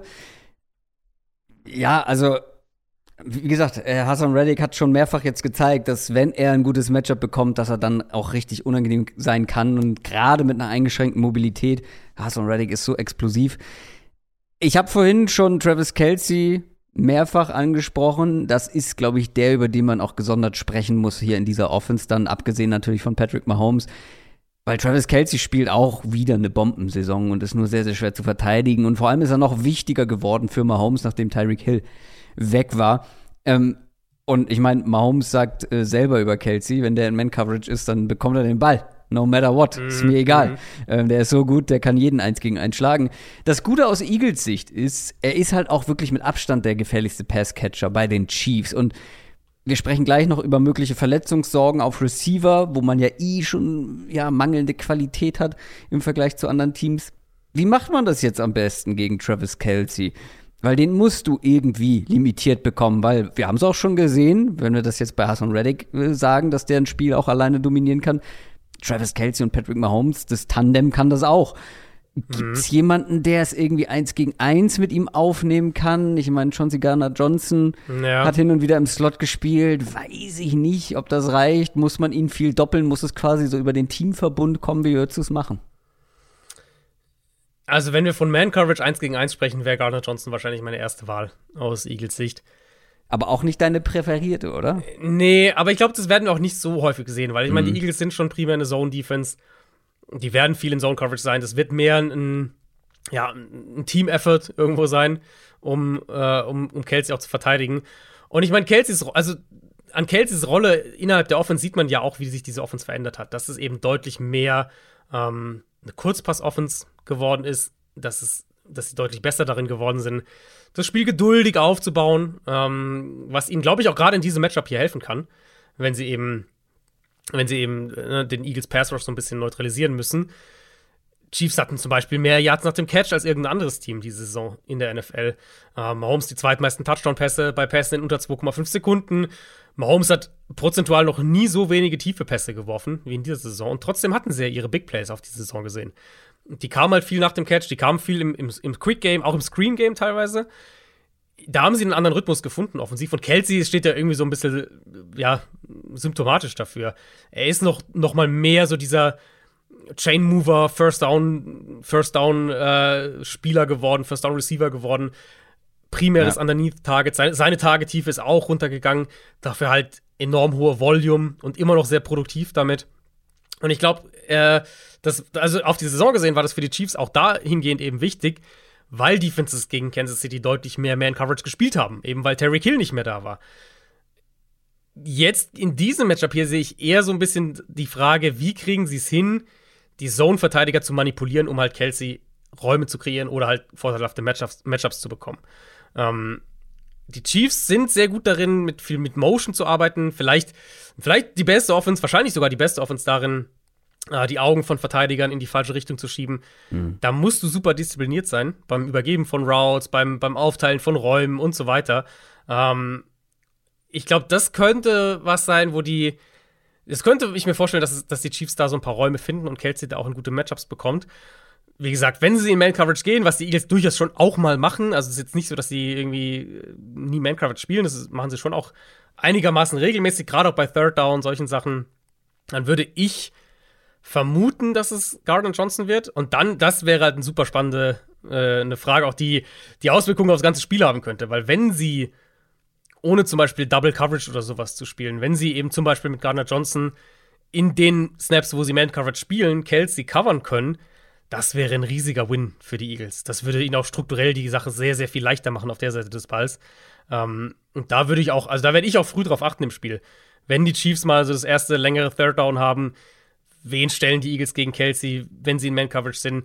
weil wir wissen ja auch, dass die Chiefs Kelsey viel rumbewegen werden. Also der wird mal mhm. der isolierte Receiver sein, der wird Inline sein, der wird im Slot sein, der wird ja überall mal auftauchen. Und wenn die Eagles wirklich zumindest situativ Man-Coverage spielen, dann werde ich auf jeden Fall darauf achten, wen sie da gegen ihn stellen. Und ich würde vermuten, dass es, dass Gardner Johnson zumindest einmal die primäre Option dafür ist.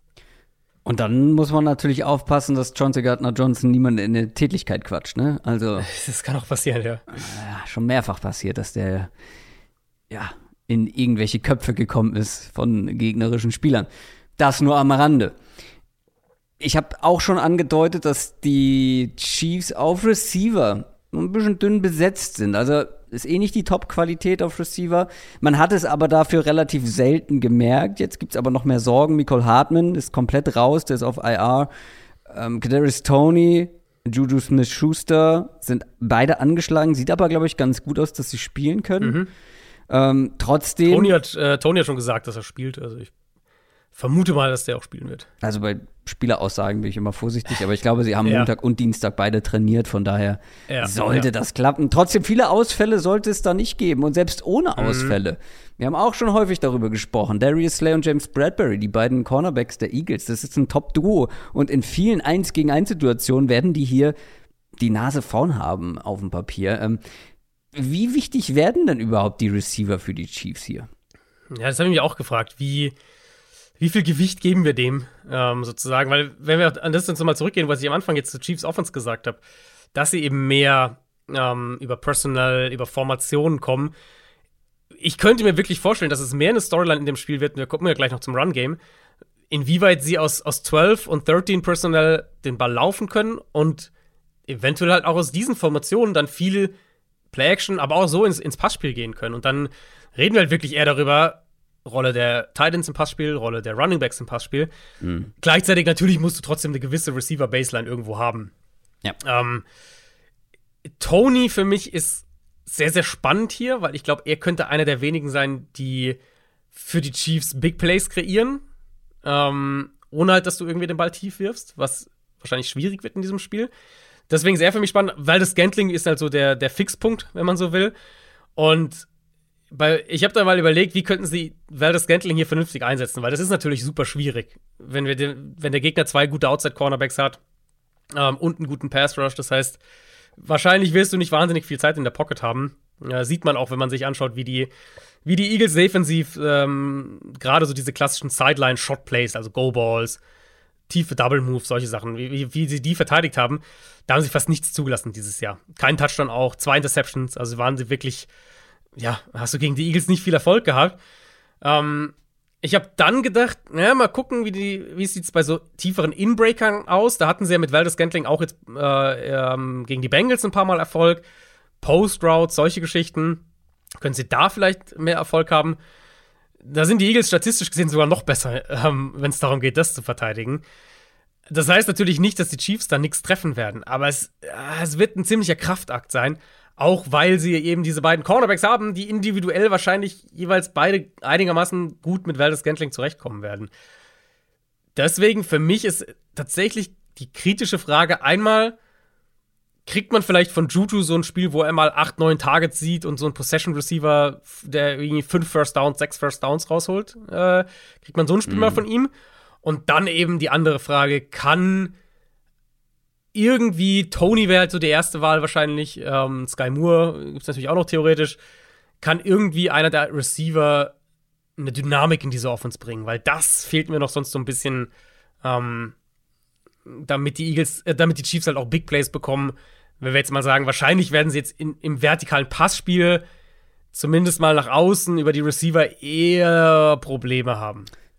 Außer die Eagles fokussieren sich ein bisschen zu sehr auf Travis Kelsey und dann wird dann mal gedoppelt und man hat irgendwie auf einer Seite nicht mehr die Safety-Hilfe tief und dann gibt es vielleicht ein Eins gegen Eins und Ja, genau, die, ja. Ja, die Cornerbacks sind gut, aber trotzdem, Marquez Waldes Scantling tief kann einige Cornerbacks auch mal schlagen. Und das könnte schon, also ich stelle mir da schon ein Szenario vor, wo Marquez Waldes Scantling so ein, zwei tiefe Dinger ähm, von Mahomes bekommt und die dann auch zu Big Plays macht. Das fände ich jetzt nicht komplett mhm. unwahrscheinlich. Eine Sache, über die wir noch sprechen müssen, die so ein bisschen immer natürlich im Schatten von Mahomes und Kelsey ja fast hinten überfällt, ist das Run-Game der Chiefs. Wir haben hin und wieder darüber gesprochen, dass die Chiefs das auch vermehrt dieses Jahr gemacht haben und auch gut gemacht haben. Und äh, das auch ohne Clyde Edwards Hilaire, der jetzt zurückkommt von der Verletzung, aber du hast Jarek McKinnon schon angesprochen. Dann gibt's noch eigentlich ja die offensive Entdeckung der Chiefs, Isaiah Pacheco. Und es ist ja auch nicht so, dass es noch nie vorkam, dass so ein Running Back der Chiefs im Super Bowl extrem wichtig wurde, ne? Der Emin Williams, Stichwort, ja, ja. heimlicher MVP gewesen, den äh, Titel da nicht bekommen. Hat 2019 quasi ja den Super Bowl mit entschieden äh, für die Chiefs. Und gerade McKinnon und Pacheco könnten auch hier richtig wichtig werden. Vor allem, wenn die Eagles dann eine gute Antwort haben auf Kelsey, auf die Receiver, wenn sie dazu noch Druck kreieren können. Ja, generell, wenn das Passspiel schwierig wird für die Chiefs, weil die Eagles hatten immer mal wieder Probleme gegen den Run im Laufe der Saison, hat sich gebessert in der mhm. zweiten Saisonhälfte, aber trotzdem, es gab dann immer wieder Spiele, wo es nicht ganz so gut lief. Glaubst du, die Chiefs können das effizient nutzen? Ich glaube eigentlich schon. Für, ich habe ich hab zwei Punkte dazu, die ich mir aufgeschrieben habe, die, äh, die ich daran an dieser Frage generell faszinierend finde. Einmal eben natürlich, können sie laufen? Und kriegen sie das hin? Können sie effizient sein? Ich glaube ja. Die Line in meinen Augen ist besser im Run-Blocking als im Pass-Protection. Ähm, es war die Nummer 6 Offense in der Regular Season mhm. nach Run-Success-Rate, also da sind sie gut. Sie sind ein Team, was es auch ein bisschen variieren kann. Primär schon ein Zone-Run-Team mit Pacheco am ehesten dann auch, dass sie auf Gap-Scheme-Runs gehen können. Und wenn wir die Matchups an der Line of Scrimmage auf beiden Seiten des Balls schauen, ist das hier vielleicht am ehesten das, was, was für Kansas City sp spricht. Also Run-Blocking Chiefs versus Run-Defense ja. Eagles. Und ich glaube schon, also diese Physis von Pacheco kombiniert mit der Explosivität von McKinnon, mal gucken, was sie mit Edward Hilaire vorhaben. Ich glaube schon, dass sie da erfolgreich sein können, gerade eben, wenn sie aus 12 und 13 Personell agieren. Der andere Punkt aber ist dann für mich, selbst wenn es funktioniert, bleiben sie dann überhaupt dabei? Ist Andy Reid so geduldig, um das dann auch durchzuziehen und nicht dann irgendwie doch schneller wieder zum Passspiel zu gehen? Weil das entspricht ja nicht unbedingt seiner DNA, ähm, geduldig beim Run-Game zu bleiben. Mm.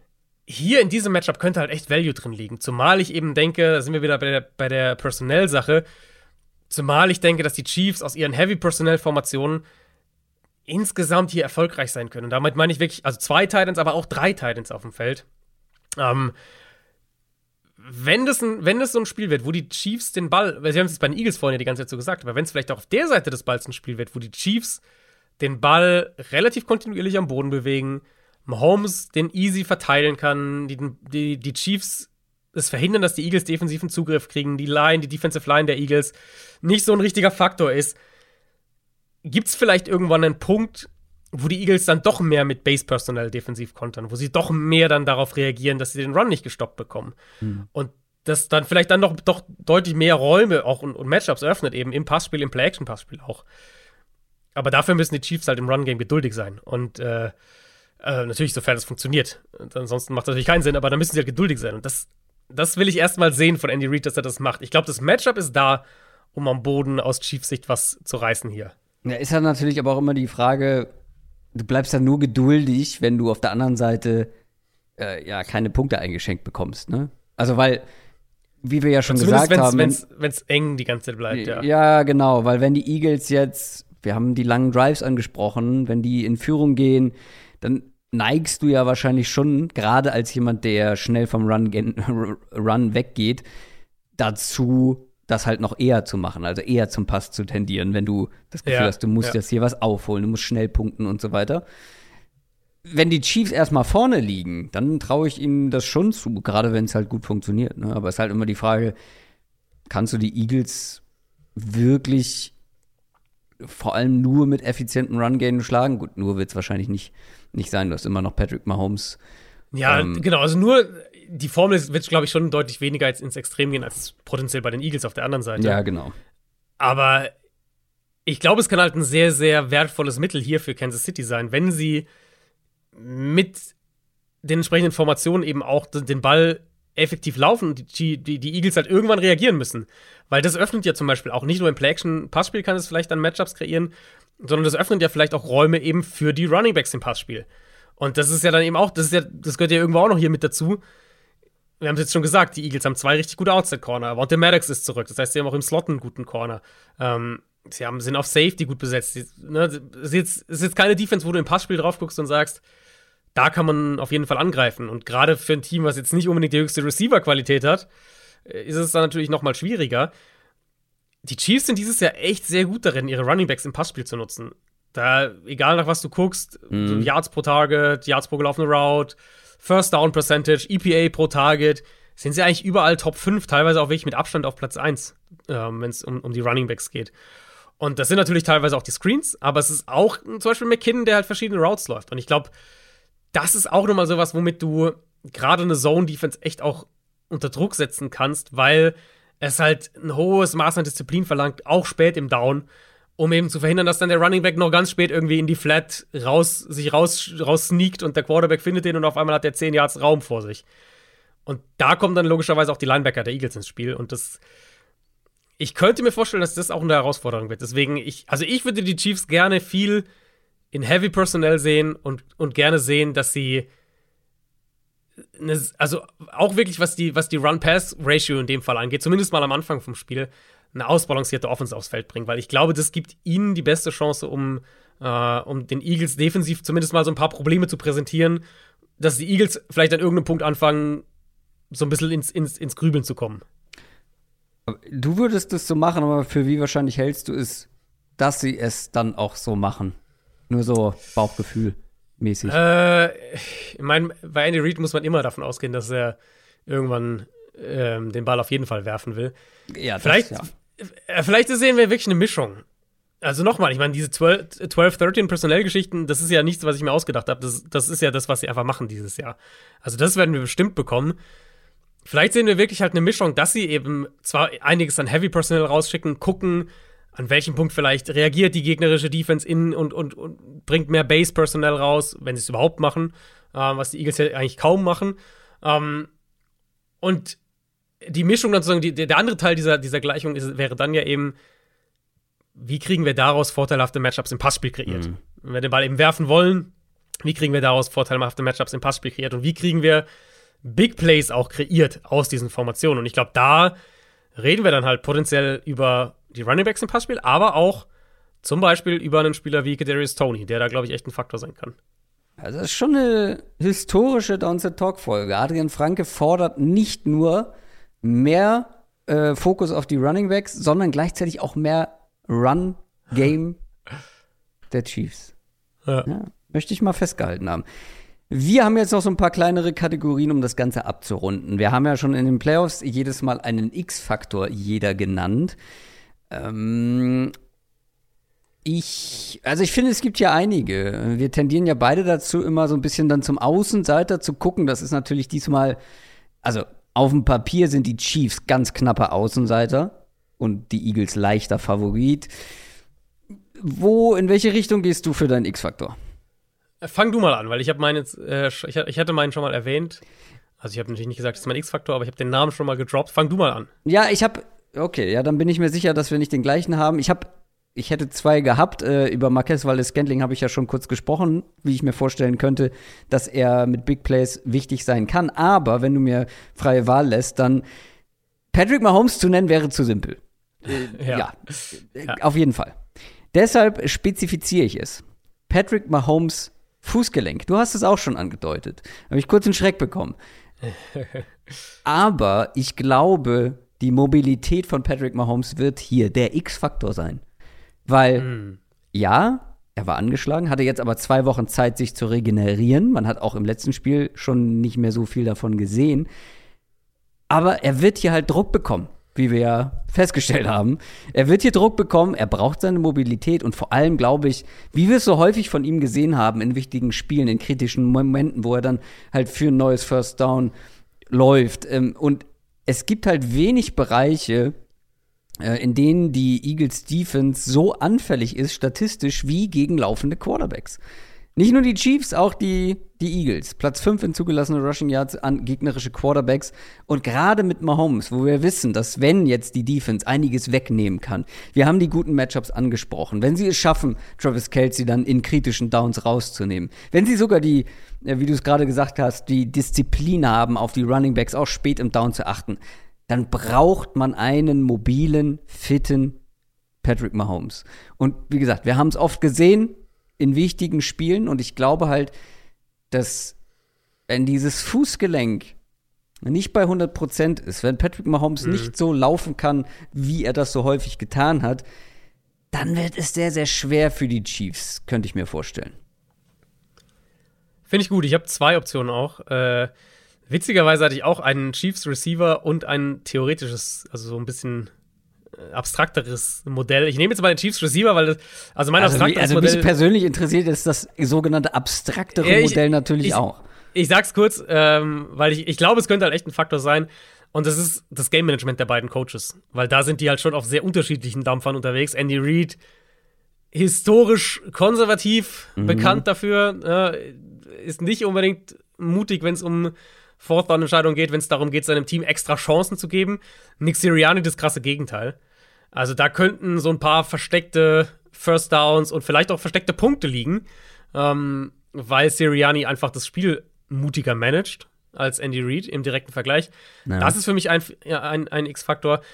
Der Spieler für mich ähm, ein kleines bisschen Risiko mit dabei, aber ich gehe davon aus, dass er spielt. Ich gehe davon aus, dass er auch gerade ohne Nicole Hartman eine große Rolle einnehmen mm. wird. Und das ist mm. Kadarius Tony, ja. äh, über den ich hier gerade schon mal kurz gesprochen habe. Ich habe mal ähm, nachgeschaut. Die Eagles in der Regular Season haben insgesamt nur sieben Jet Sweeps und Endarounds gegen sich gesehen. Das ist natürlich eine Mini-Sample-Size. Da haben sie auch haben sie ein bisschen was zugelassen, jetzt nicht dramatisch viel, aber ein bisschen was. Eagles haben auch die zweitwenigsten Screens gegen sich gesehen in der Regular Season, 49.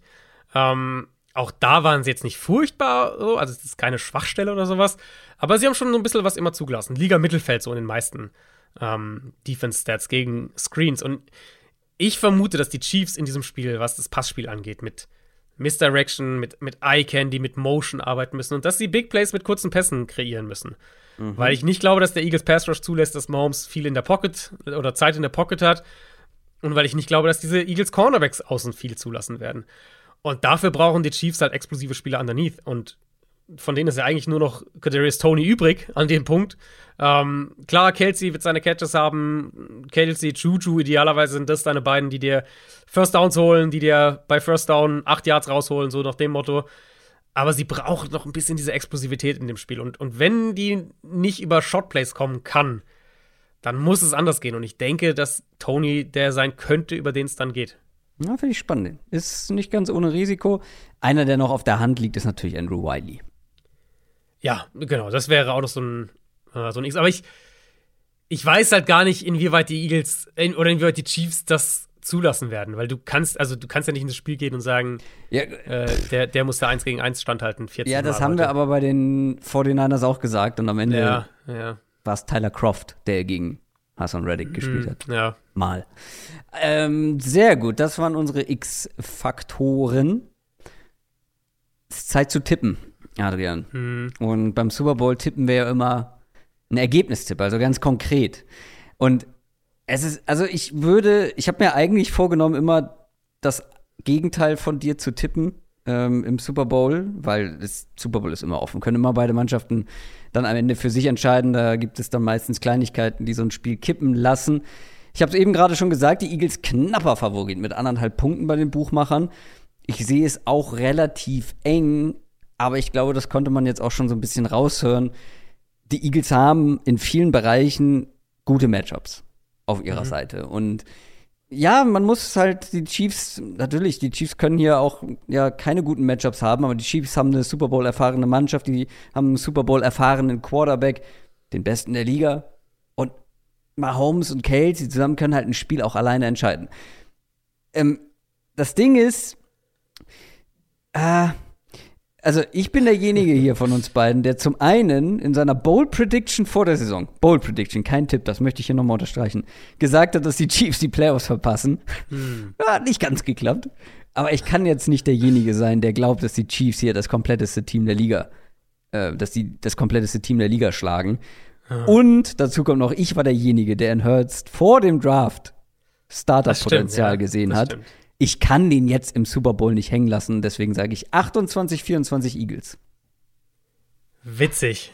Äh, ich kann ja vorwegnehmen, ich habe 28, 24 Chiefs Nee! mir aufgeschrieben. Aber dann haben wir es ja doch anders. Ja, finde ich gut. Finde ich gut. Ja, also ich meine, der Plan für die Eagles ist ja relativ klar. Sie sollten eigentlich auf beiden Seiten das bald die Line of Scrimmage gewinnen und dann das Spiel idealerweise so kontrollieren, wie wir es jetzt gesagt haben, lange Drives hinlegen, Mahomes unter Druck setzen, wenn die Chiefs dann antworten müssen und so weiter. Ich frage mich halt, und ich, also ich habe wirklich auch diesen Tipp lange so vor mir hergeschoben. Das, ist, das, das entsteht dann, also bei mir entsteht es beim Super Bowl dann echt immer so im Laufe der Vorbereitung. Und für mich kam diese Frage immer mehr so in den Kopf, was passiert halt, wenn die Eagles die Lions nicht so dominieren? Und klar sind sie da individuell besser besetzt, aber was, wenn das halt in dem Spiel nicht so ein krasser Faktor ist? Und falls am Ende dann sie sogar diejenigen sind, die irgendwie aufholen müssen, die mit Patrick Mahomes mithalten müssen. Ich glaube, der Spielverlauf wird hier ganz wichtig sein. Wir haben es ja vorhin schon mal kurz gesagt, so was, na, wenn die Eagles irgendwie mit zwei Touchdowns führen und das verwalten können und sowas, dann wird es ganz, ganz schwer für Kansas City. Das steht völlig außer Frage. Und ja, die Chiefs, äh, die, die Eagles haben das komplettere Team. Aber mir ging es in der Vorbereitung so, dass ich den Eindruck hatte, dass die Chiefs mehr Antworten auf beiden Seiten des Balls finden können, als ich das vor zwei Wochen, zehn Tagen noch gedacht habe. Und deswegen kam ich auf 28, 24 Kansas City. Es ist wirklich witzig. Die Tipps sind wirklich nicht abgesprochen gewesen. Ich hätte gedacht, du gehst mit den Eagles und vor allem, dass wir das gleiche Ergebnis haben, nur umgekehrt ist schon kurios. Ja. Aber gut, eine Sache möchte ich aber noch sagen. Ähm, die sage ich extra nach meinem Tipp, weil es wäre eher ein Gegenargument. Und es ist eigentlich auch gar kein Argument, aber ich will es einmal erwähnt haben. Jalen Hurts in einem Finale. Das haben wir schon mal gesehen. 2018. College Championship Game. Was Ja. ist mit was was was ist mit Jalen Hurts passiert? Äh, Er wurde gebencht für Tour damals. Zur Halbzeit, als sie 0 zu 13 hinten lagen. Ja. Ich will es nur gesagt haben. Ich glaube, das wird hier nicht passieren. es wird hier nicht passieren, aber äh, kann jeder, kann jeder auslegen, wie er möchte. Aber nur noch mal für den Hinterkopf.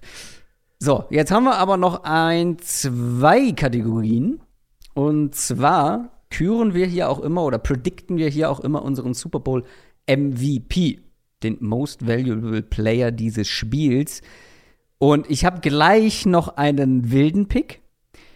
Okay. Ähm, aber ich habe auch einen realistischen. Äh, wenn du die Chiefs vorne hast, gehe ich mal davon aus, dass du einen Chiefs-Spieler hast. das ist richtig. Gut, dann kann ich meinen ohne Probleme nennen. Es ist AJ Brown. Hm. Wide Receiver werden es auch regelmäßig. Also meistens sind es Quarterbacks, ab und zu mal Wide Receiver, ganz selten mal, äh, ganz selten mal Defense-Spieler. Die müssen dann aber schon wirklich so ein Von Miller Game haben. Ja, es muss halt Low-Scoring sein und so. Genau, und also du musst wahrscheinlich schon scoren oder Forced Fumbles haben und so. AJ Brown, kleiner Fun Fact. Sein letztes Spiel gegen die Kansas City Chiefs war letzte Saison natürlich noch für die Titans. Acht Catches, 133 Yards, ein Touchdown. AJ Brown hat jetzt bei den Eagles eine überragende Saison gespielt. Wir haben vor allem letzte Woche drüber gesprochen, über ihn und diesen Trade, der einfach wirklich ein Gamechanger für diese Eagles Offense war. Und ein überragender Super Bowl von AJ Brown würde mich halt überhaupt nicht wundern. Wir haben jetzt die Matchups gar nicht konkret besprochen. Wir haben nur gesagt, ja, er wird gute Matchups bekommen, aber ein Trent McDuffie, der spielt eine gute Saison, aber der ist ihm ja körperlich massiv unterlegen. AJ Brown ist halt Ja. ein Monster und Trent Ja. McDuffie ist halt ein kleiner, quirliger Cornerback.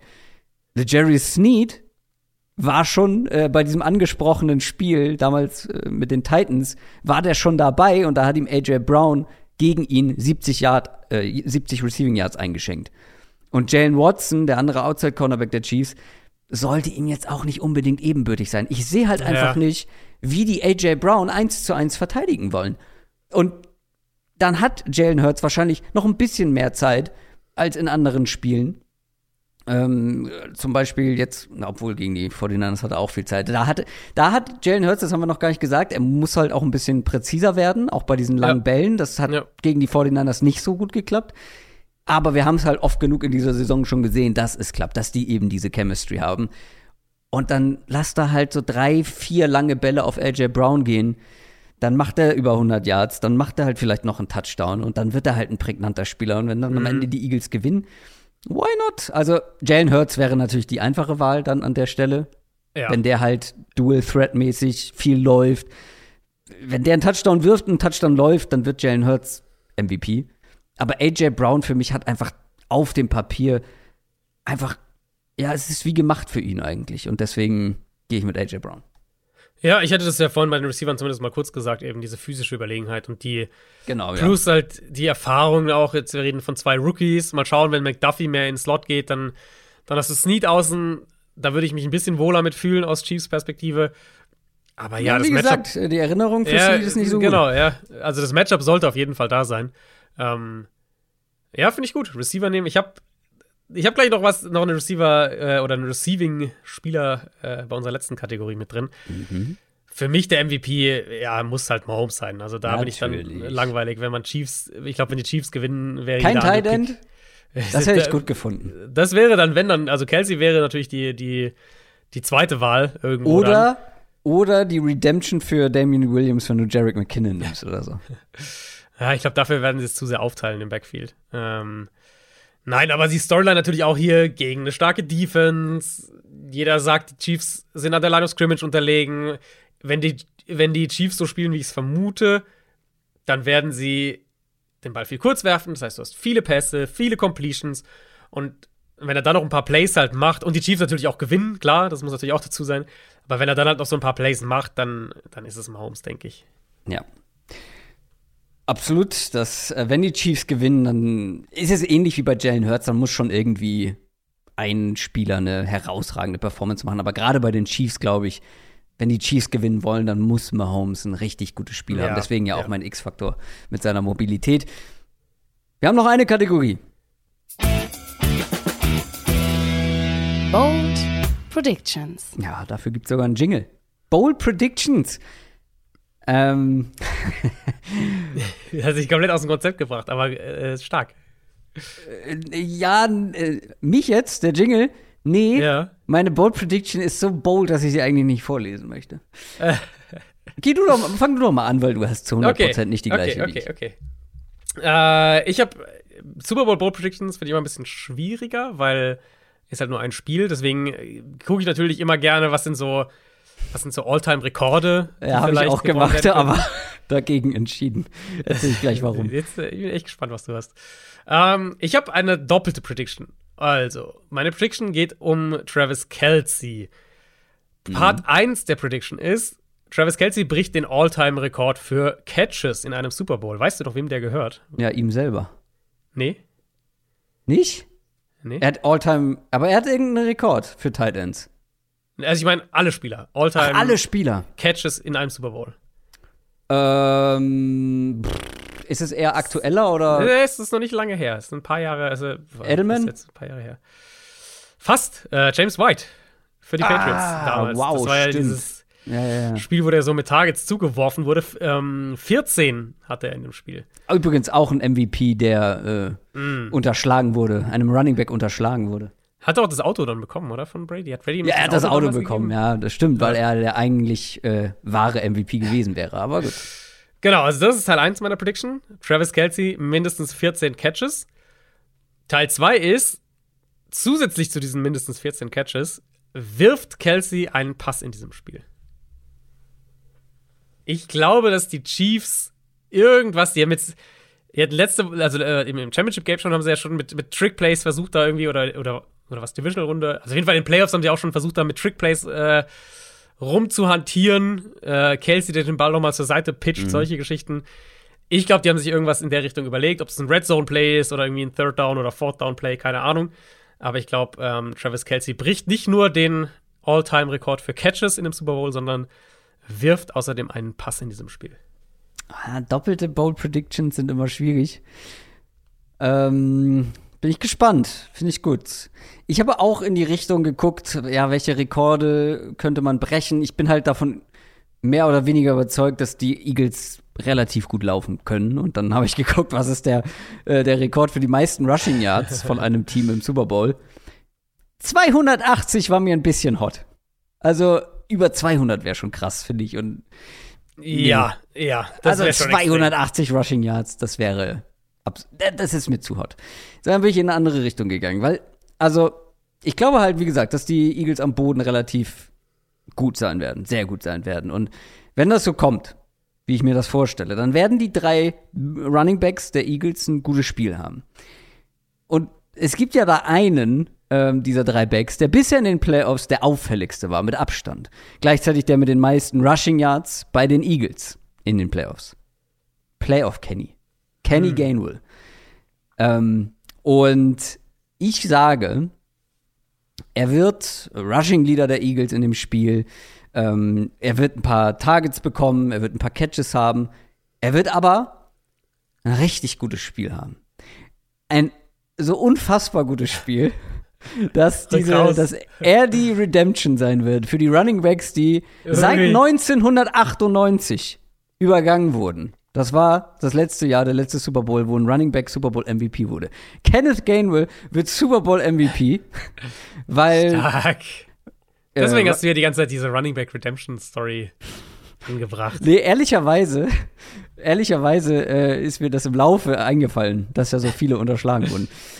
Ähm, was wollte ich sagen? Ah ja, Rushing Touchdown, Receiving Touchdown, über 100 Yards, über äh, 100 Yards und so weiter ähm, MVP. Das Problem ist allerdings, dass, dass wenn das so kommt, das ist höchst unwahrscheinlich, sonst wäre es keine Bold Prediction, aber wenn das so kommt, äh, dann kann ich eigentlich mit dem Podcast aufhören hier. Weil, also was, also was soll ich noch erreichen? was, stimmt, Im ja. Ernst. Das wäre mein, das war ja schon, war ja schon bold Take, dass ich ihn als mein Nummer 1 Running Back vor dem Draft damals hatte. Ähm, mhm. Und wenn der jetzt Super Bowl MVP will, habe ich alles erreicht. Äh, sehr gut. Ja, finde ich gut. Ich dachte ehrlich gesagt, als du vorhin ganz am Anfang gesagt hast, äh, auf Gainwell kommen wir nochmal, dachte ich, er wäre dein X-Faktor, weil ehrlich gesagt habe ich darüber nachgedacht. Ja, es wäre es, ja, vielleicht hätte es mal, vielleicht, vielleicht sollte man es andersrum machen. Kenny Gainwell, X-Faktor, AJ Brown, MVP. Wäre ja, auch ein Szenario. das wäre ja, das wär wahrscheinlich nicht bold genug, AJ Brown als MVP. Ja, ähm, stimmt. Aber ich hatte, also über die, ich hatte über diese, ich habe es ja irgendwann vorhin auch mal gesagt, ähm, Gainwell, McKinnon, so diese diese dynamischen Runningbacks halt im Passspiel. Ich hatte die auch beide als X-Faktor überlegt und ich meine, bin letztlich bei Tony gelandet, weil ich halt bei Tony denke, er kann halt noch ein bisschen äh, mehr im Passspiel einfach machen. Aber diese Rolle, glaube ich, wird vor allem bei den Chiefs wird ganz, ganz kritisch sein in dem Spiel, wenn wir eben sagen, sie können wahrscheinlich, aber sie werden wahrscheinlich den Ball viel, viel, viel kurz werfen müssen und eben nicht diese vertikale Offense aufziehen können. Und sie sind ja auch viel mehr in der Offense eben dieses Jahr, die auf diese Art und Weise Spiele ähm, gestaltet, dass sie viel Yards nach dem Catch kreieren, viel kurz spielen und, und eben die Playmaker auch was machen lassen. Und sie haben halt nicht mehr ganz so viele Playmaker, das heißt, irgendwer muss da ja so ein bisschen in eine prominentere Rolle rücken. Ja, schauen wir mal, wie das Ganze ausgeht. Eure Tipps gerne überall da, wo es geht. YouTube-Kommentare, muss man dazu sagen, da hören äh, die wenigsten. Bei Spotify kann man keine Kommentare geben. Ähm, geht aber auch überall anders, zum Beispiel bei Instagram oder bei Twitter unter den Folgenpost da gerne mal Feedback dazu geben. Eure Tipps, eure Bold Predictions vielleicht auch. Adrian, hast du noch was auf dem Herzen? Ach, viel Spaß einfach. Also, das ist ja wirklich die, ja, das Spiel, auf das wir jetzt lange gewartet haben und vor allem ja. das Spiel von der Paarung her, was eigentlich sehr, sehr viel verspricht. Ich glaube, da, ähm, da sollte viel geboten sein. Und wenn, äh, ja, ich meine, danach ist erstmal eine Weile kein Spiel mehr. Heißt natürlich nicht, dass es dann langweilig wird. Das wissen wir auch alle. Es geht, ja. geht dann halt in eine ganz andere Richtung, aber live. Die Saison ist erstmal vorbei. Genau, live NFL-Football ist dann erstmal wieder durch und deswegen einfach genießen. genießen. Genau. Ja, absolut. Und das wird hoffentlich auch ein Spiel zum Genießen. Die Philadelphia Eagles gegen die Kansas City Chiefs. Wir hören uns natürlich am Montag mit einer Nachbesprechung. Bis dahin, viel Spaß, macht's gut. Ciao. Ciao, ciao.